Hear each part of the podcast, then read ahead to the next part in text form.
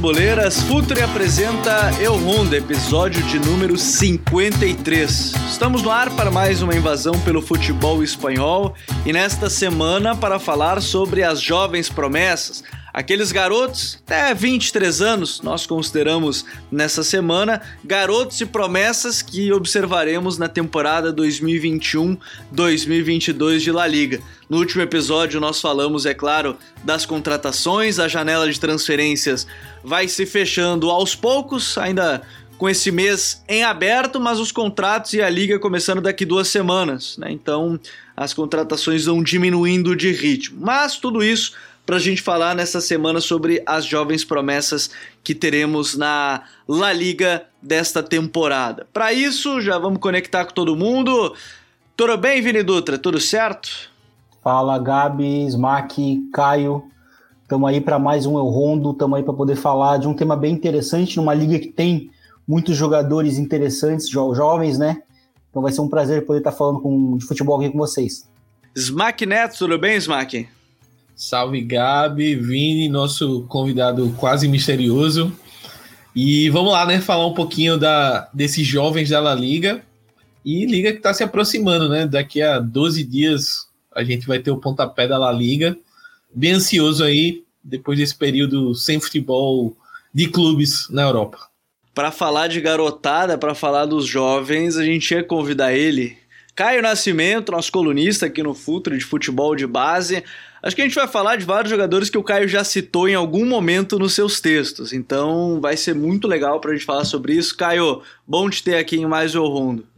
Fala Gabi, prazer inenarrável estar aqui novamente no El Rondo com vocês. Falar de molecada é sempre interessante numa liga como o Vini o Smack já adiantaram, né? Uma liga que tá para começar, é uma liga que tem muitos jogadores jovens, né? Muito time com canteira boa por aí na, na La Liga. Vamos dar uma dissecada em alguns nomes para vocês. Então, senhores, vamos invadir um pouco mais as jovens promessas da La Liga 2021-2022.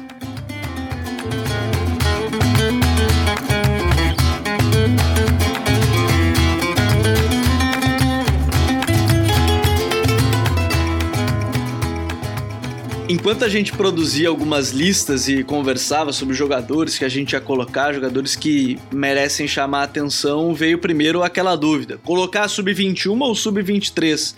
É claro que hoje em dia tem muito jogador sub-21 que já tomou conta da sua posição e é às vezes até um dos melhores do mundo nessa posição. Mas é bem verdade que alguns jogadores acabam surgindo de maneira um pouco mais tardia e não dá para desconsiderar que 23 anos acaba sendo para muitos o último estágio antes de, do futebol profissional, mesmo que o jogador já esteja adaptado à, à, à equipe principal. Então, por isso que a gente definiu jogadores com até 23 anos para essa semana no El Rondo falar dessas jovens promessas.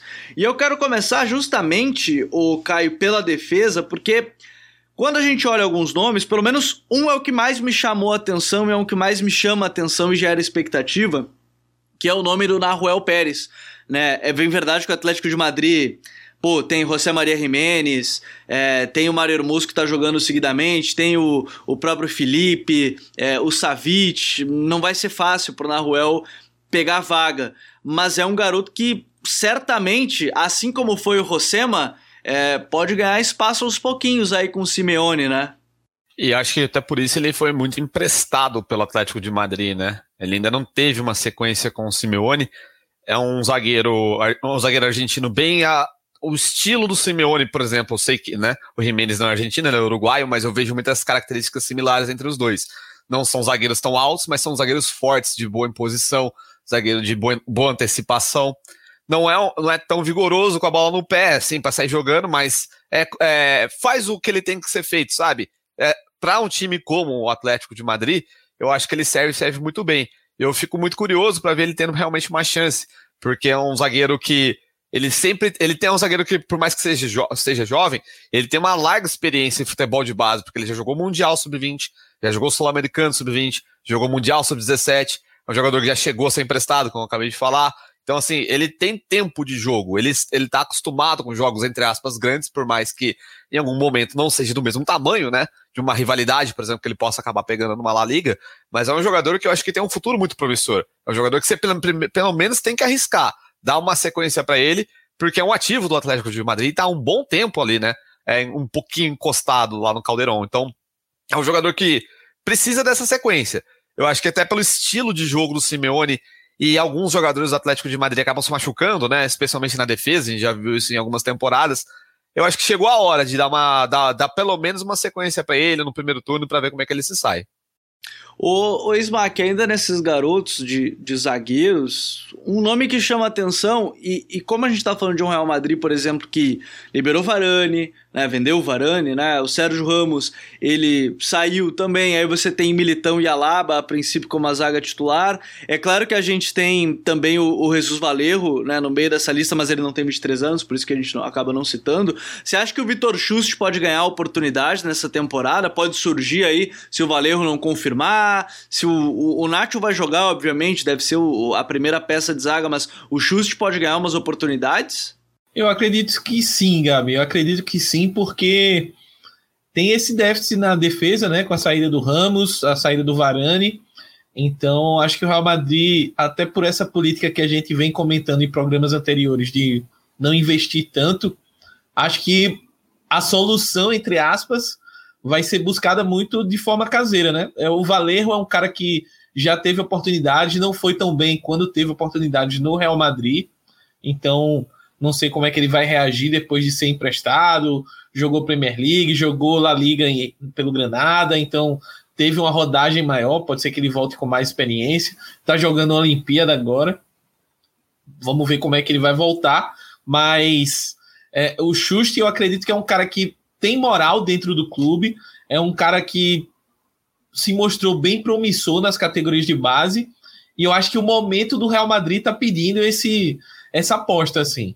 Não, não que eu acho que ele vá ser a primeira opção, como você falou, acho que o Nacho continua sendo a primeira opção ali com a dupla Militão e Alaba, eu vejo isso como ideal, mas acredito que o Xuxa possa ter espaço em jogos de Copa, em jogos da La Liga que em tese é, intercalem ali com compromisso de Champions, onde o time possa ser poupado um pouco. Então vejo o Xuxa com potencial. É um cara que já mostrou muita coisa boa é um jogador bem interessante. E faz parte também desse projeto Real Madrid de espanholizar o time ao máximo, né? Acho que é uma das grandes metas do Florentino. E uma das formas de fazer isso é utilizar um pouco mais a base. E aí a gente tem, Vini, alguns que a gente comentou. Eu não lembro se a gente falou dele no, no do ano passado, na temporada passada, que era o Guijamon. Eu acho que ele é um dos zagueiros aí que talvez seja um para ficar de olho. Tem o próprio Jorge Cuenca do, do Villarreal, mas é, será que o Guijamon é essa temporada de confirmação dele, se for o caso? Porque eu, eu confesso que eu não tenho certeza, a gente chegou a citar muito ele na temporada passada, mas nessa talvez seja nessa reconstrução de novo do, do Valência, quem sabe agora com o, o, Pé Bordalás, possa ser um cara a se confirmar nesse momento. A gente não citou ele na, na, na, prévia de temporada, mas a gente citou ele no meio da temporada passada.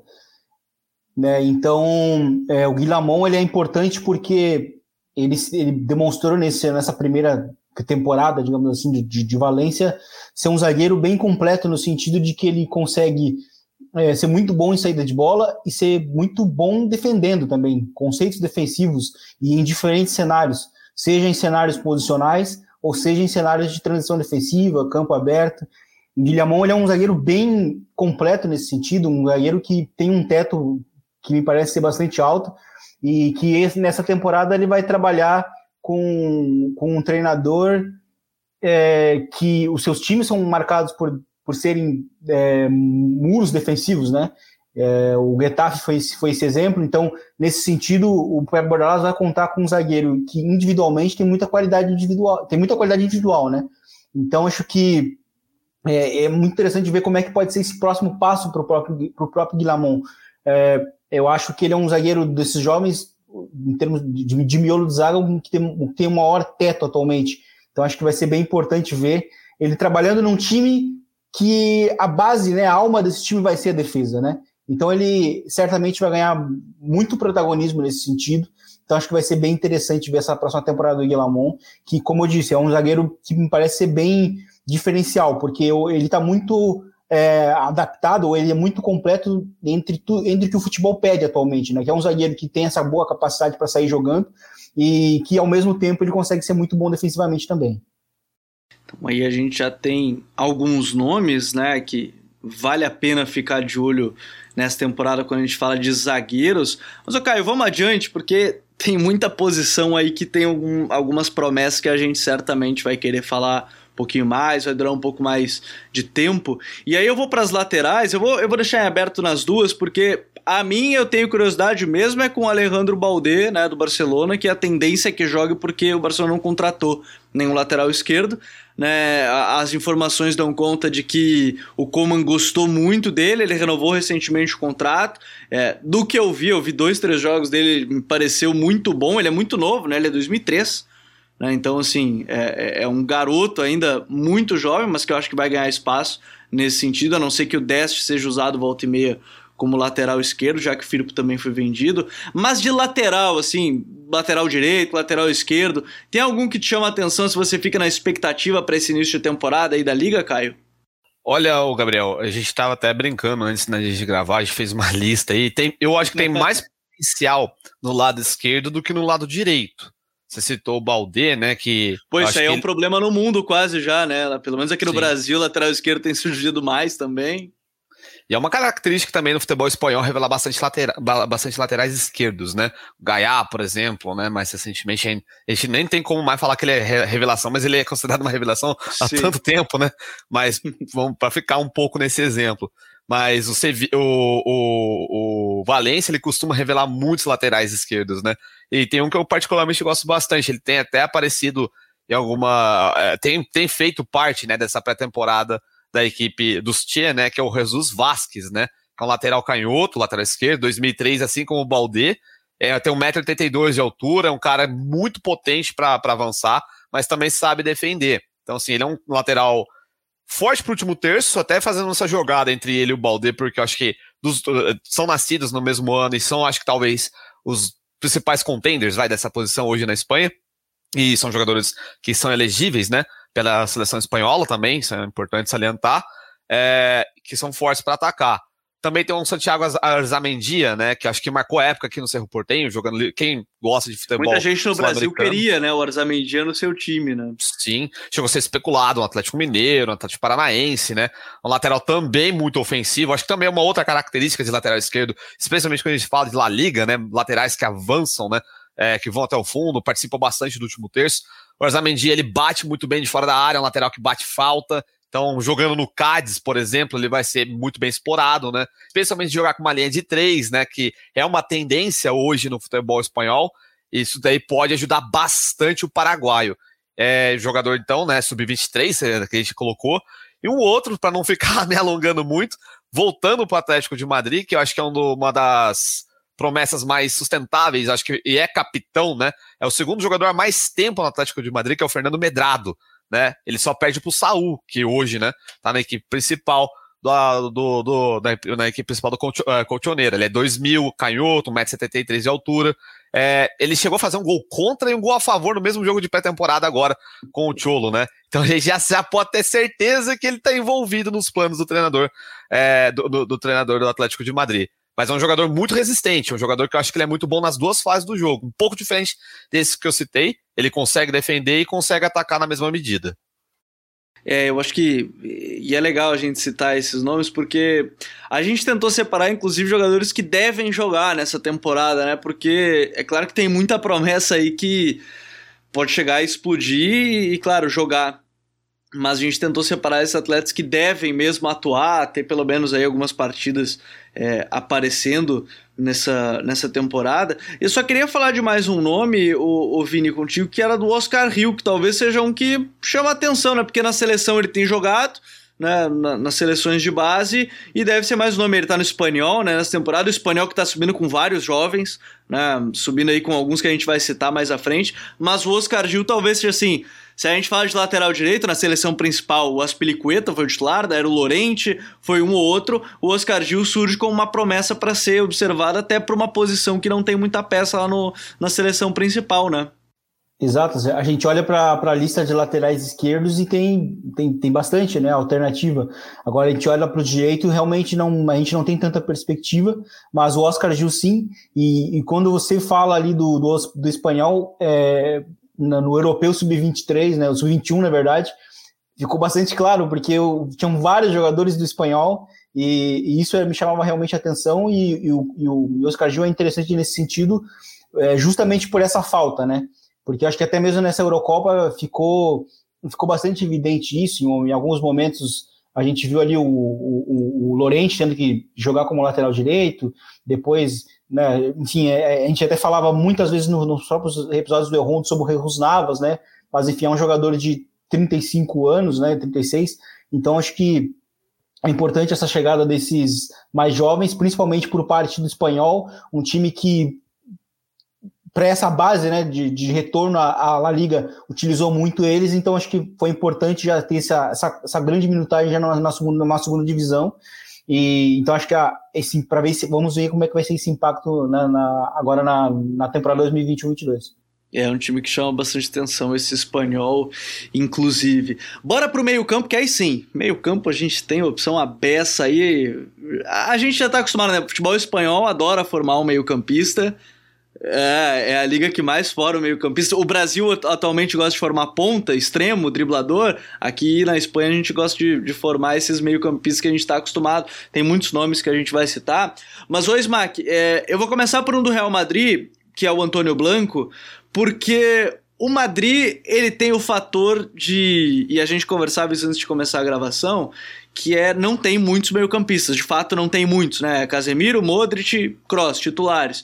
Aí tem a questão do Odegar, se vai ficar ou não, né? Quando tinha o Lorente liberou, né, naquele momento. O Antônio Blanco com o Ancelotti, será que joga? Porque não são tantos os meio-campistas que hoje o clube detém, assim, dispõe. Né? Será que ele joga? Porque não é da mesma posição do Isco, né? O Isco mais adiantado, aquela coisa toda. O Antônio Blanco pode ser um cara a aparecer nessa temporada? Eu acredito que sim. Eu acredito que sim, até porque o, o Antônio Blanco é o que o Real Madrid tem de mais próximo para ser um reserva do Casimiro. E isso desde o time tricampeão da Champions, etc., é um calcanhar de Aquiles do elenco, né? E o Blanco ele foi testado nessa posição na temporada passada, ele teve um, um desempenho bem, bem regular, assim, não foi nada excepcional, mas ele cumpriu bem a função, fez bons jogos. E como você falou, o Real Madrid, por mais que a liga da a, liga, a La Liga seja uma liga de centrocampistas, né? O Real Madrid ele tem um, um, déficit nessa posição. Tanto é que às vezes o Isco joga nessa posição, é, o Valverde, que vai bem pela direita normalmente, mas ele é, é puxado para essa parte mais central do campo para poder preencher um descanso do Modric e do Kroos, principalmente o Modric já tem uma idade mais avançada.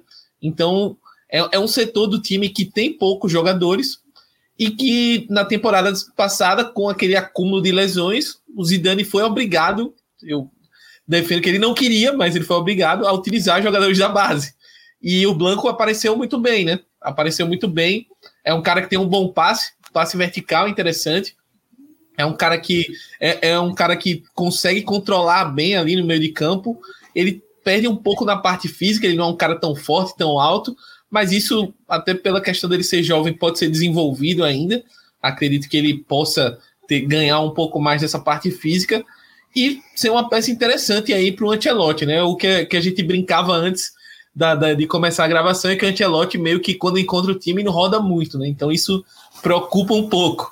Mas ainda assim eu acredito que o Blanco deve ser utilizado nesses jogos de Copa, jogos de menor exigência, entre aspas, dentro da liga. Eu acho que o Blanco pode ganhar minutos, até mesmo jogos da Champions, onde às vezes o adversário, dependendo do grupo, não exige tanto, e aí você pode rodar um pouco mais o elenco. Eu acho que o Blanco pode sim ter, ter bastante minutos e ser importante aí na rotação do, do elenco do Real Madrid. Meu campo tem muito ainda né, pra gente falar, mas eu, eu quero falar com o Caio sobre dois que eu vou hypar. Eu, eu, infelizmente vou aqui clubistar um pouco, porque eu tenho que hypar esses dois jogadores. E, e eu vou de acordo com o que, inclusive, na imprensa se fala. Nico Gonzalez, que já a tendência é inclusive subir, né? Já ficar com o grupo principal porque o, o Coman vê ele como substituto do, do, do Sérgio Busquets, né? E o outro é o Gavi. E o Gavi, né? o Pablo Gavi, Gavira, né? Ele é 2004, vamos começar por aí, ele é 2004, né? O Nico Gonzalez é 2002, são dois muito jovens, né? É, são dois jogadores, o Caio, pelo menos o Nico foi quem mais me chamou a atenção, porque o Gavi eu vi muito pouco, de fato eu vi muito pouco, mas todos falam que é um jogador fantástico. São dois jogadores, e, na, e, e lá na Espanha já fala até que o Coman já colocou eles à frente do, que, do Rick Puig na hierarquia, que prometem muito, né? O Nico, principalmente, porque o Barça não tem um 5, né? O Barça não tem um 5 reserva. Né? O Gavi eu não sei porque tem o Pedri. E, e aí ele, teoricamente, brigaria ali. Mas o Nico, não tendo um reserva pro Busquets, acho que vai brigar ali para aparecer nessa temporada, hein? Acho que até o porte físico faz essa comparação acontecer, né? O Nico Gonzalez, ele é altão, altão né? 1,86m. É, largo, é. Sim. Ele tem uma passada larga também. Não é um cara que você vai ver, por exemplo, correndo o tempo inteiro.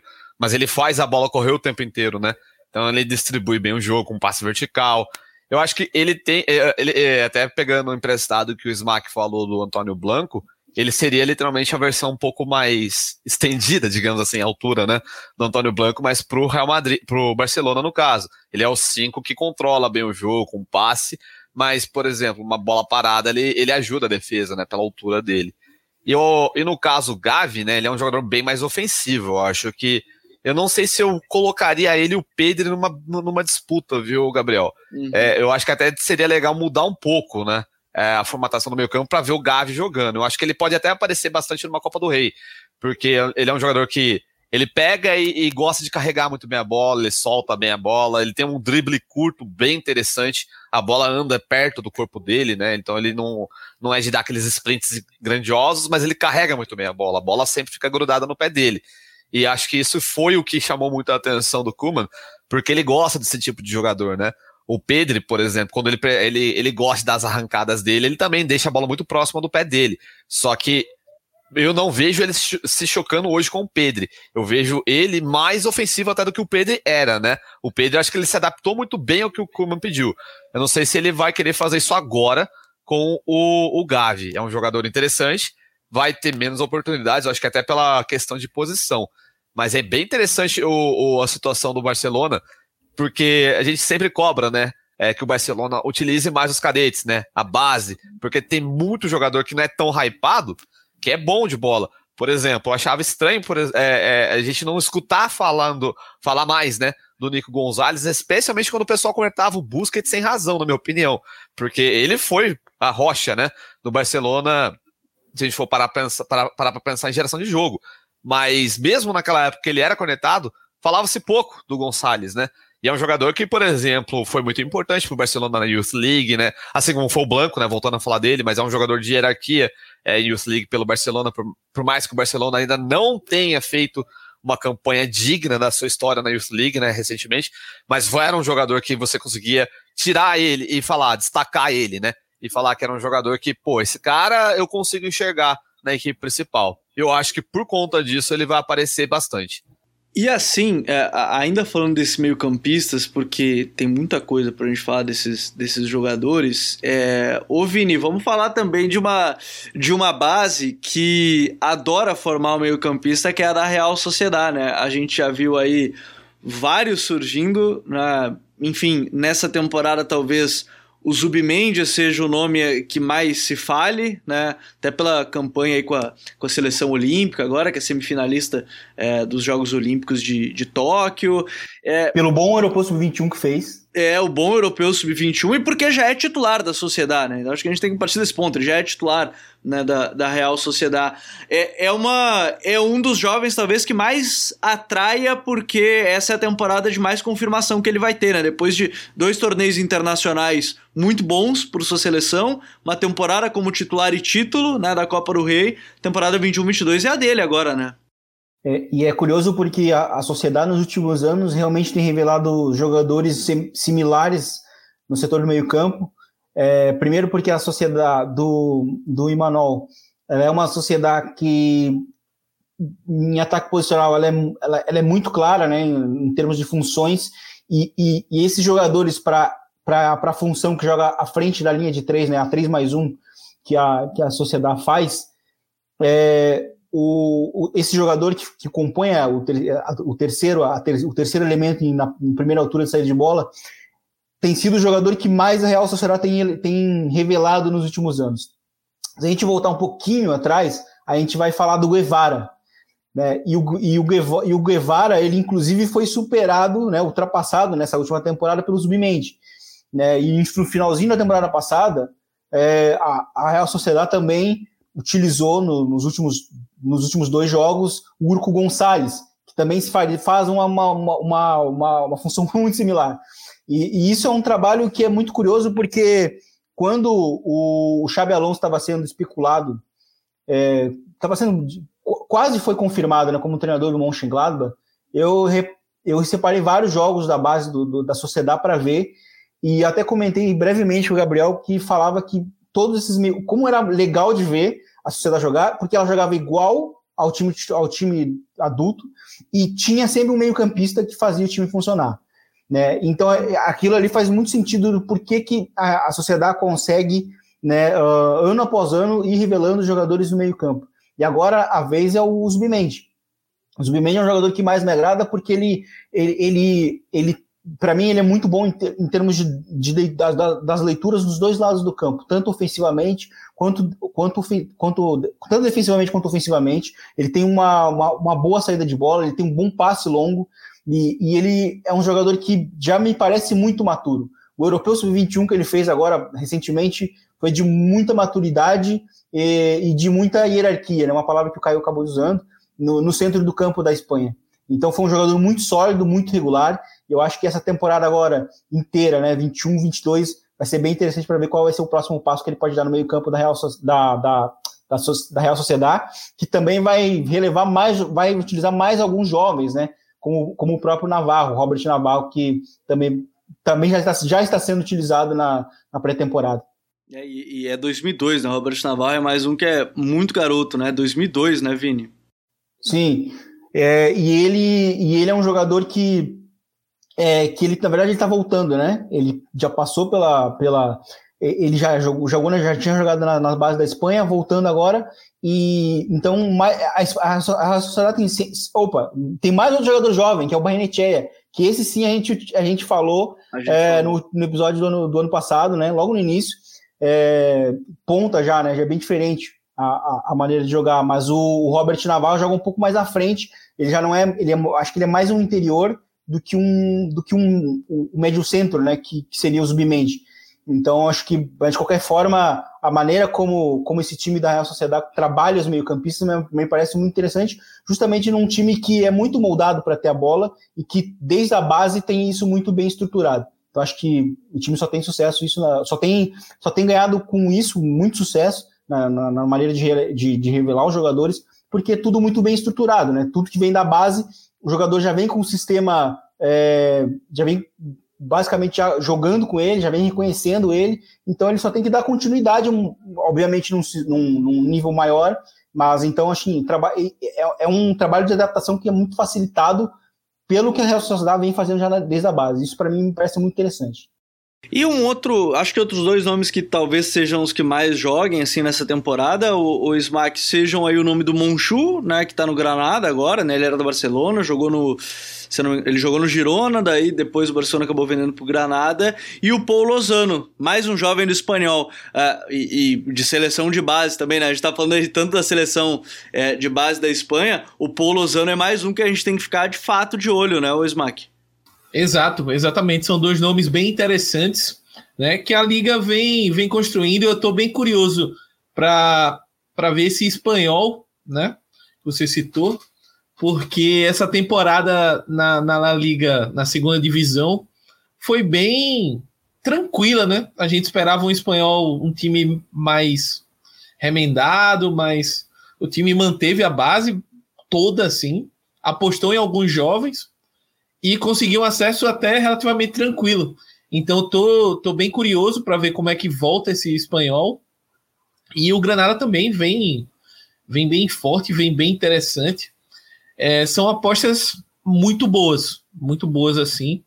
E o Granada, eu tô bem curioso também, já falei no, no programa anterior, por conta do trabalho do Moreno, né? Vamos ver como é que ele vai desenvolver esses jovens. É um cara que na seleção ele trabalhou bem com alguns jovens que ele foi inserindo na, na Espanha.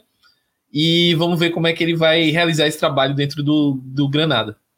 Vamos adiante, bora falar de atacante, mas antes disso, antes da gente falar dos atacantes, eu quero trazer um recadinho para você que está acompanhando o El Rondo. Fala futeboleiros, tudo bem? Eu espero que vocês estejam gostando do episódio de hoje. Mas antes de seguirmos com esse bate-papo, eu quero fazer um convite para vocês.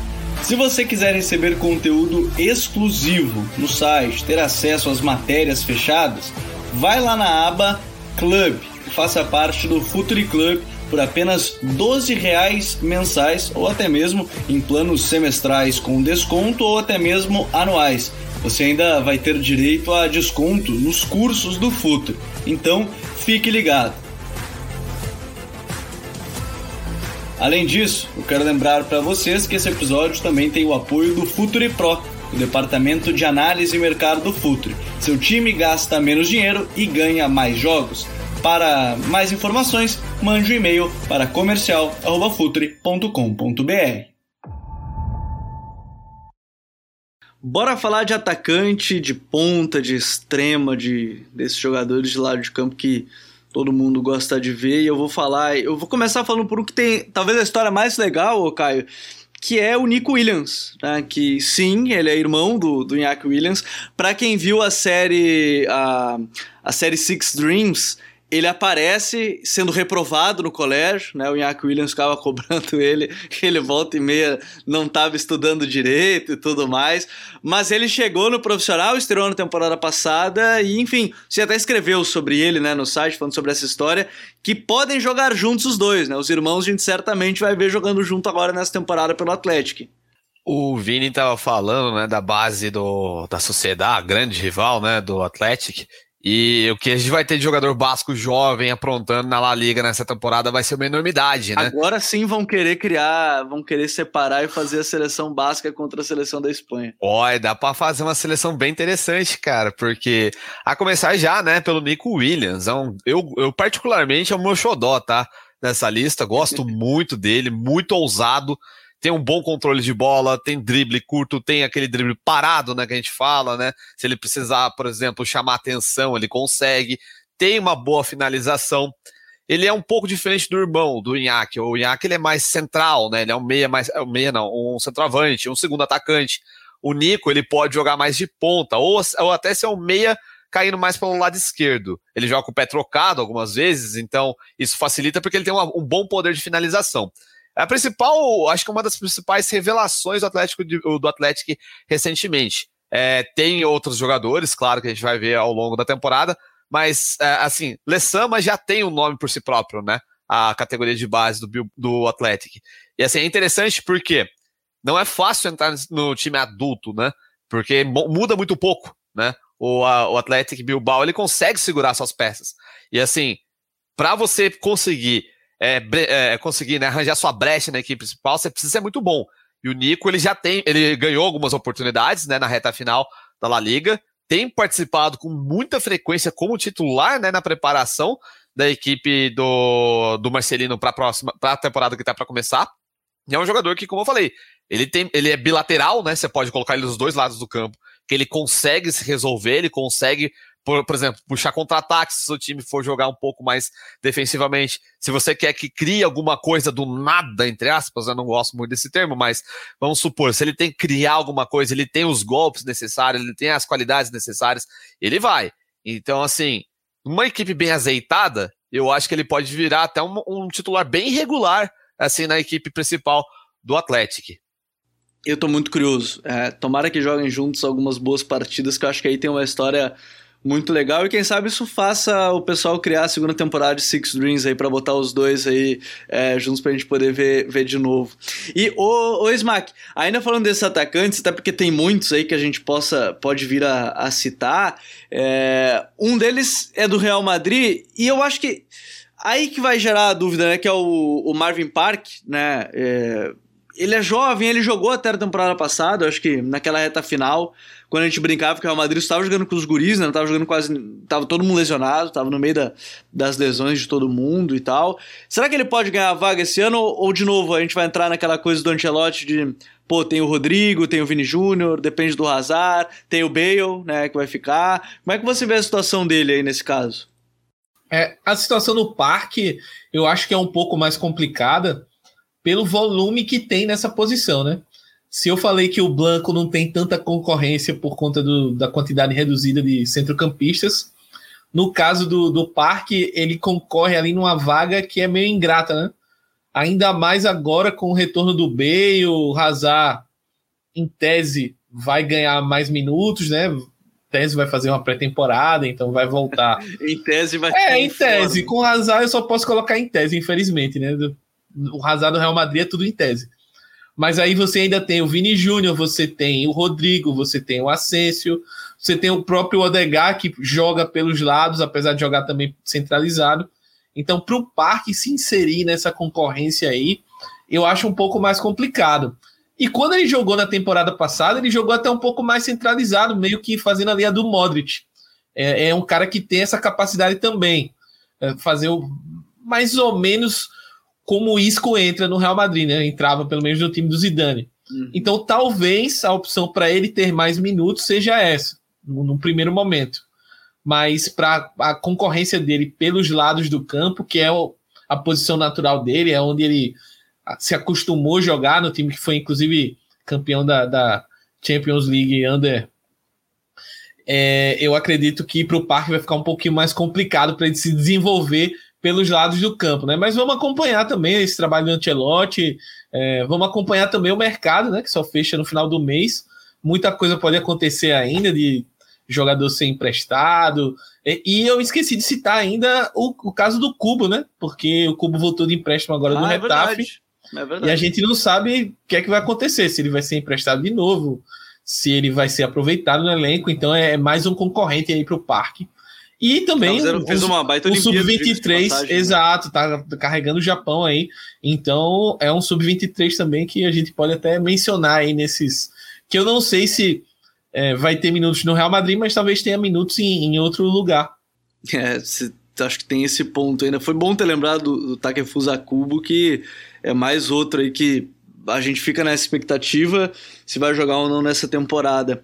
E, e ô Vini, ainda nesses pontas, eu acho que tem dois que a gente pode citar, assim, que é legal da gente falar, que são um é o Yeremy Pino, que jogou muito na temporada passada na reta final, principalmente com o Villarreal, e o outro que tem jogado, é, que é o Diego Laines, o, o, o, mexicano, né, do Betis. Eu acho que são dois também que podem ter temporada de mais afirmação, né, o Laines, mas mais o Pino do que o Laines que jogou um pouquinho mais, mas é, eu acho que são dois nomes também que a gente tem que ficar atento para essa temporada.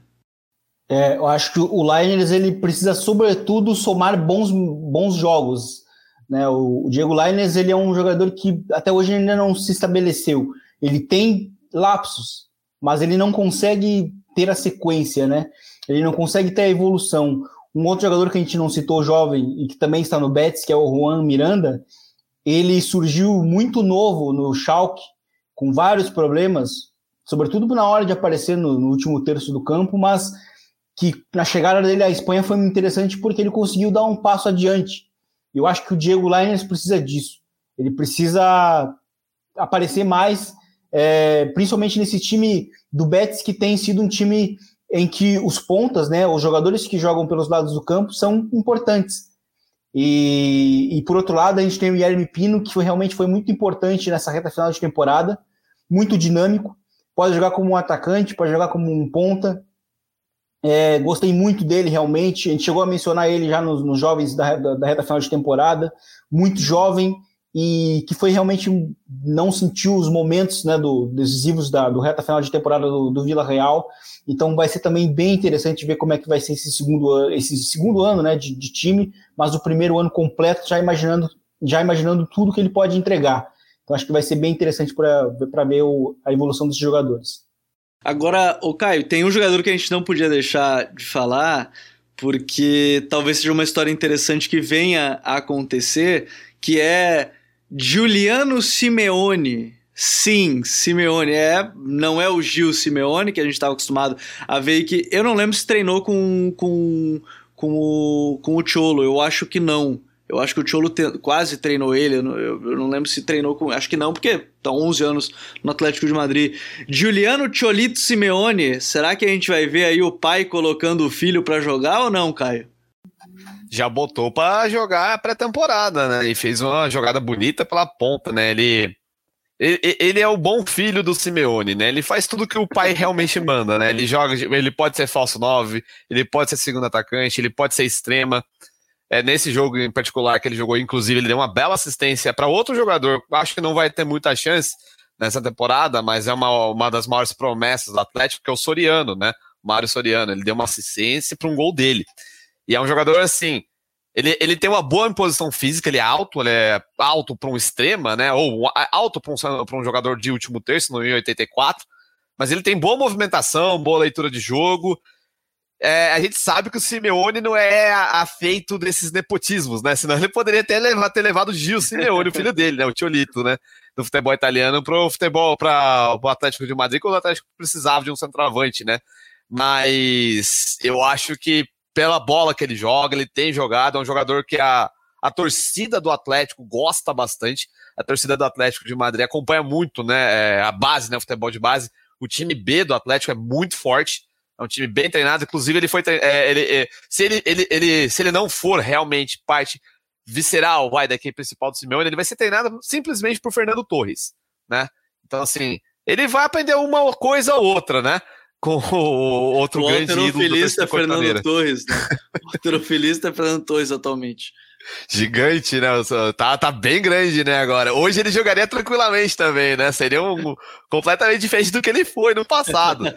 Mas vai ser um mentor também pro Cholito, né? Cholito Ito, né? Porque já tem o Cholito, que é o Gil Simeone, e agora o, o Juliano Simeone.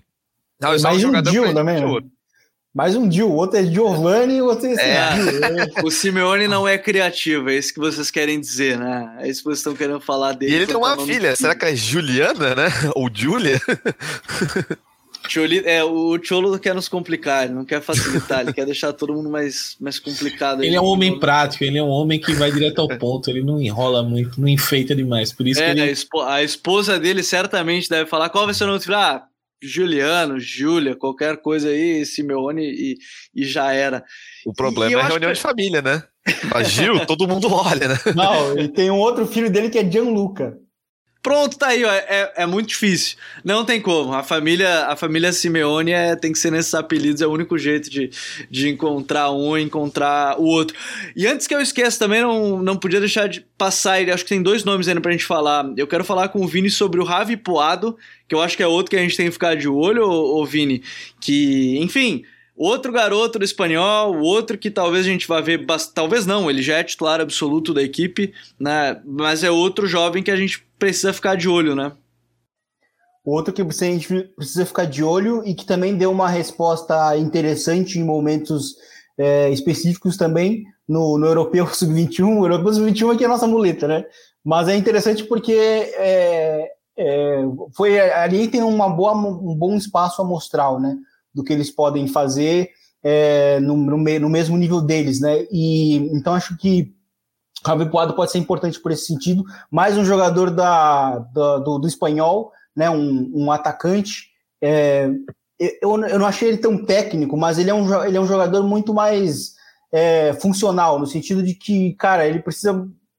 Pode ser importante nos, nos dias ruins do, do, do espanhol né? E então acho que essa às vezes ele tem uma, uma interessante presença de, na dentro da área para aproveitar os espaços e então acho que isso pode ser realmente bem, bem interessante para essa equipe do, do espanhol é, voltando agora nesse ano para a Liga. E o outro nome para quebrar também mais um paradigma de que Ronald Koeman não gosta de jovem, né? Que é mais uma das lendas urbanas que criaram por motivos específicos de uma, de uma outra lenda urbana que criaram, né? Mas enfim. Uh, o Yusufur, Yusuf Demir, né, o, o Caio? O Demir, ele. E, e, a minha impressão é que ele ganhou muitos pontos com o Coleman nessa pré-temporada, está ganhando muitos pontos, porque talvez ele seja um jogador de velocidade, drible que ele não conseguiu no trincão, que ele talvez só tenha no Dembélé e que pode aí aparecer, apesar de ser muito novo também, né? 2003, né, um jogador bem jovem, tava até fazendo horas já no Rapid Viena, né? Ele, é, ele já era titular desde os 16, desde os 15 anos na Áustria, né? Um time grande na Áustria. Ele pode jogar tanto pela extrema como pode ser um interior. Então, assim, é um jogador que ele tem, ele tem uma, um bom um contra um, ele sabe resolver problemas, né? Nessa, na questão do drible, ele tem uma boa finalização. Ele ataca muito bem o espaço. Então, vamos supor, né? O Kurman ele começa num jogo, como o Vini acabou de falar, né, do Poado, num jogo difícil, acho que no caso, né, o Demir é mais técnico, mas num jogo difícil em que, por exemplo, você precisa de um cara grandão, criando espaço dentro da área para alguém chegar de trás e atacar esse espaço, o Demir, eu acho que ele tem essa qualidade. Ele tem um bom controle de bola, tem um bom domínio, mas ele também consegue finalizar muito bem. É um jogador é, que chama atenção também pelo fato de ser canhoto, né? Jogador canhoto hoje, um extrema canhoto é muito importante porque você sempre vai ter a opção do pé trocado, né? Se você quer ter um canhoto pelo lado esquerdo apenas para dar amplitude, você tem. Se você tem um canhoto que finaliza muito bem, você joga ele pro lado direito para ele cortar para dentro e chutar, você ganha com o Demir. É, como eu falei, também pode ser um cara mais interior, um meio atacante, né? Um meio ofensivo. Então, o Barcelona ganha, um homem muito interessante, especialmente vai, se for jogar no 4-2-3-1, é uma formação que ele está bem acostumado. Se for jogar no 3-4-3, ele, aí ele vai ter até uma, uma, uma sustentação maior, ele vai ter uma facilidade maior, então acho que é bem interessante. E na hora que você falou o Yusuf Demir, eu quase achei que você fosse falar o Yunus Mensa, mas a gente não pode deixar de passar, né? O jogador do Valência, é um grande jogador, acho que é uma, da, uma das grandes, um dos grandes expoentes dessa nova geração dos Estados Unidos. Eu só trouxe o nome dele rapidinho, porque ele é um jogador que você pode colocar em qualquer lugar que ele vai desempenhar bem. Ele pode ser um segundo, pode ser um segundo homem no meio campo, ele pode ser um meia direita, ele pode ser até literalmente um ala direito se o Valência continuar jogando, né, com três zagueiros e quatro homens no meio campo, mais três na frente. Então é um jogador muito funcional, um jogador bom tecnicamente, um jogador que ele não é tão driblador, mas é um jogador que tem muita noção de jogo, ele lê muito bem a linha do passe, ele consegue encontrar espaços. Então, é um jogador que eu acho que pode ter um momento de. É, vai ter um crescimento muito grande nessa temporada com o Valência. Apesar, né, do Valência ser essa pequena tempestade, né? É, quase as coisas não tão, é, tão tranquilas, né? Lá pelo lado do Mestala. Então, é um jogador que eu acho que vale a pena. A gente pode ver ele crescendo pelo lado e pode ser literalmente um volante, né? Um interno. É um camisa 8 de muita qualidade, um jogador que joga só, literalmente é uma mola propulsora, ele joga seu time para frente. É um, é, você raramente vai ver ele jogando, um, é, jogando para trás, né? Dando passe recuado. Ele vai para frente mesmo, não tá nem aí.